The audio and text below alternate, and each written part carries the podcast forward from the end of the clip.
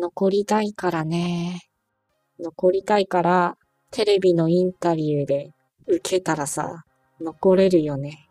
まあ、なんていうか、唐突に始まるっていうのも悪くはないと思うんだけど、せめて 5W1H をはっきりしといた方がいいと思うな。5W1H? この話題における、そう。今、深夜の1時半でして、収録時間が。何を、まあ、テレビのインタビューでどう受けたいか、どう受けたいかじゃないか、受けるにはどうしたらいいかをね。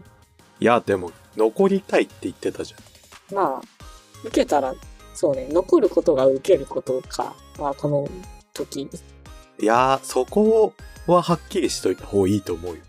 まあ、残ることを受けることとして語っています。今は。うーん。ああ、じゃあ何？残るっていうのは、あの、確認だけど、その、テレビにその自分がこ回答してるインタビュー映像が使われるっていうことで合ってる？いや、違うな。ん？映像っていうかまあ、キャプチャーがインターネットに振動すること、ああ、なるほど。残るじゃん。まあ一個、じゃあ、そうだな。なんていうか、めちゃくちゃ有名なキャプチャーであるのといえば、バキバキ童貞ですとか。ああ、そうね。YouTube チャンネルで大受けしてるっていうのもあって、最近は特にうん知名度高いというか、すぐパッと浮かぶものだよね。あれをやっぱ基準点にできるかね。あれか、でも、あれってちょっとずるくない？なんていうか、あれって、容姿で勝ち上がってるタイプじゃん。まあね。あの、ビッグウェーブに、よりも容姿ぶりじゃない？確かにそうかもな。あの顔面白いもんな。だって私たちがバキバキ童貞ですって言って、バズりますかっていう。いやー、うーん、難しいな。あんな黒いダウンジャケット羽織ってないしな。いやー、だからまあ、容姿から変えないといけなくなって、しかも、真似できるものかと言われると、ちょっと厳しいのかも。だったらまだモヒカンで乗るしかないこのビッグウェーブにって言った方が、まだ、まあ、言葉も、あれはね、受け要素があるし、うん。まあ、あと持って生まれたものとも限らないというか、モヒカンとかサングラスとかでキャラ立ちさせてるところがあるから。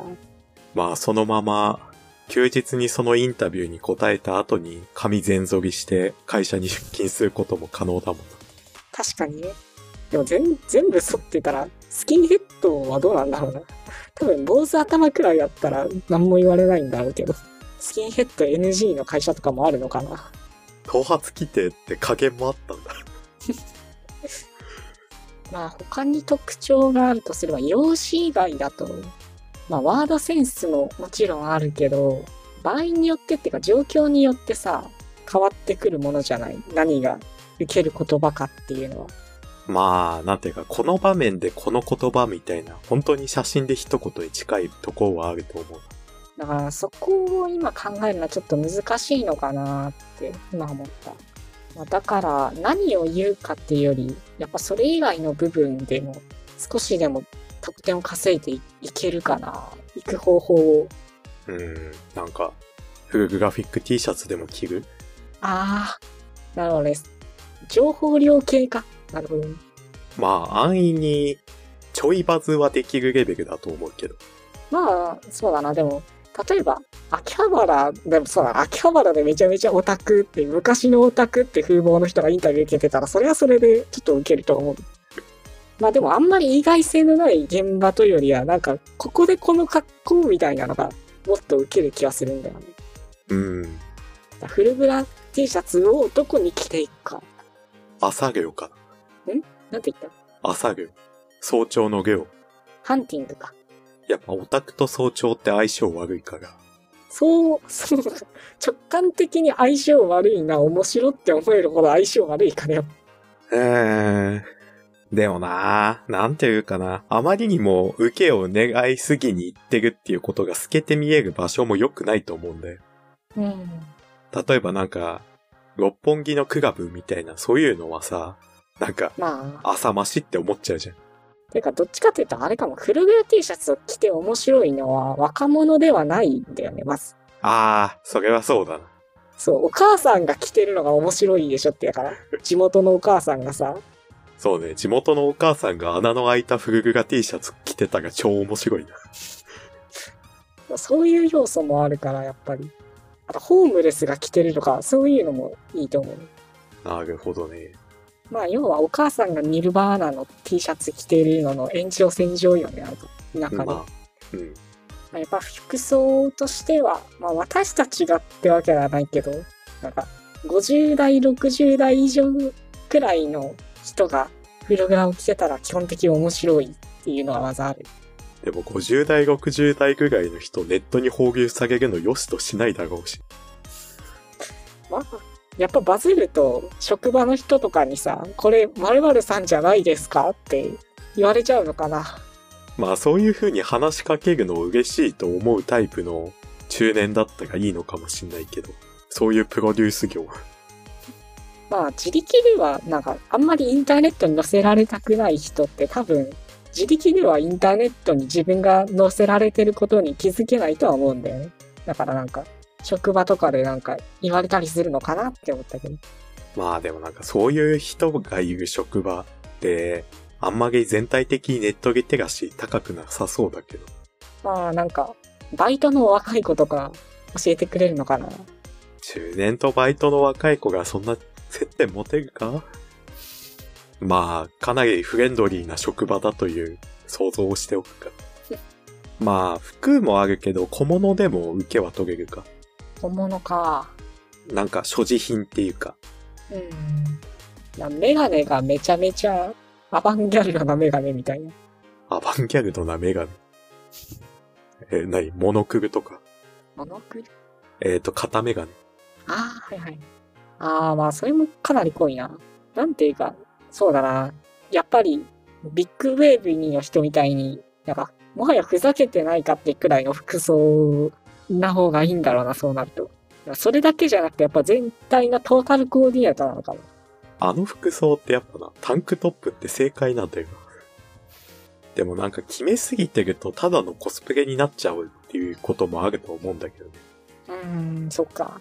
その人ではなくてキャラクターしか出てないっていうか。ああ、でも、キャラクターのコスプレの話で言えばさ、うん。なんか、このキャラクターがなんかめちゃめちゃ、笑わないキャラクターだけどめっちゃ笑ってるコスプレイヤーみたいな、そういうインタビューが取り上げられたら結構受ける気はする。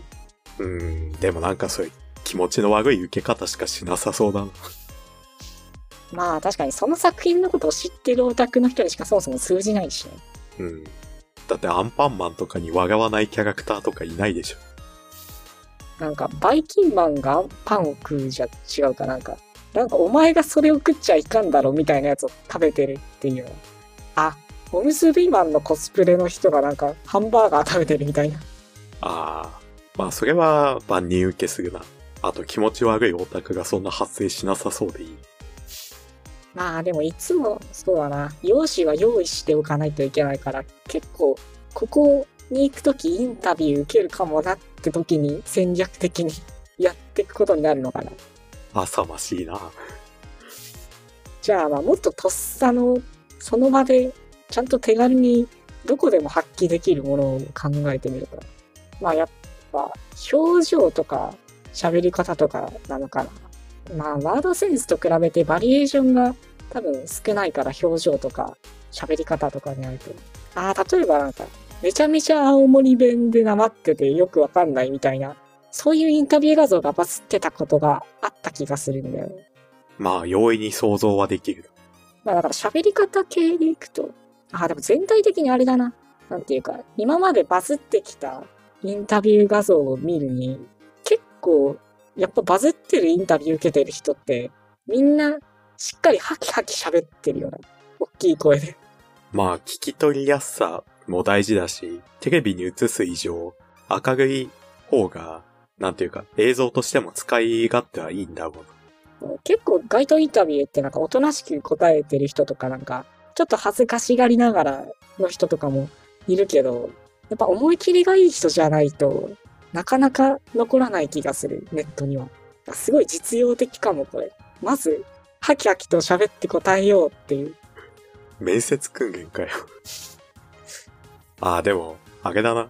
最初のインタビューで、なんかご職業はって聞かれて、え、思いっきり笑顔で無職ですって言ったが面白いかもしれないな。そこだけで、そこだけで受けるかも。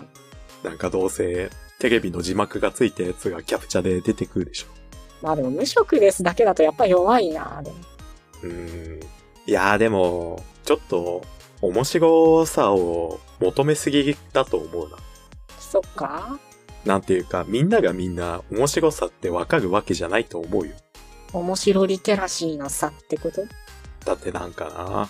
だから願いすぎるとやっぱ面白くないんだって。まあ、そうだね。狙いすぎると、わざとらしさが入ると、また変わってきちゃうっていうのはあるからね、本当に。面白職業か。まあめっちゃガリガリでお相撲さんですって言ったが面白いかもしんないけど。いやー、でもそれはネットの受けにはならない気がするんだよな。そうね、お茶の間受けだな。あと、ほ真実じゃないし。嘘つかないって割と大事だとも思うな。まあ、やっぱり、ここは皇族が皇族と知れずにインタビューを受けるっていうパターンしかないかもしれない。でも皇族って職業じゃないからな。まあ確かに職業は別で、まあある人もいるか。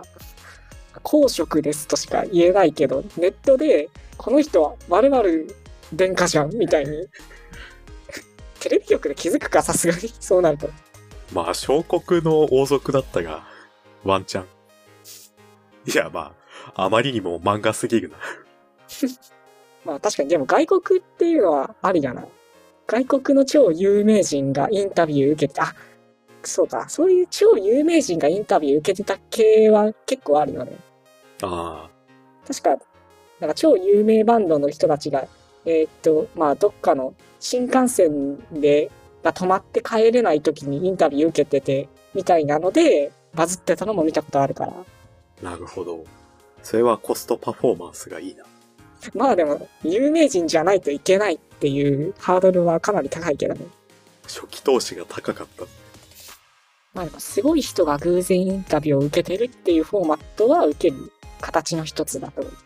うん。外国人インタビューだと、インタビューでやってた相手が、海外のトッププロサッカー選手だったみたい。ああ、そういうのもね。でもやっぱ、うん、現実的に考えていくとな、どうしてもワードセンスに頼らざるを得ないのかもしれないな。うーん。やっぱ、自信を持ってワードセンスにかけるっていう、私たちのような、やっぱ無名弱小一般人がネットで受けようとするには、弱小いるか、今の。確かに一般人で説明ついてる。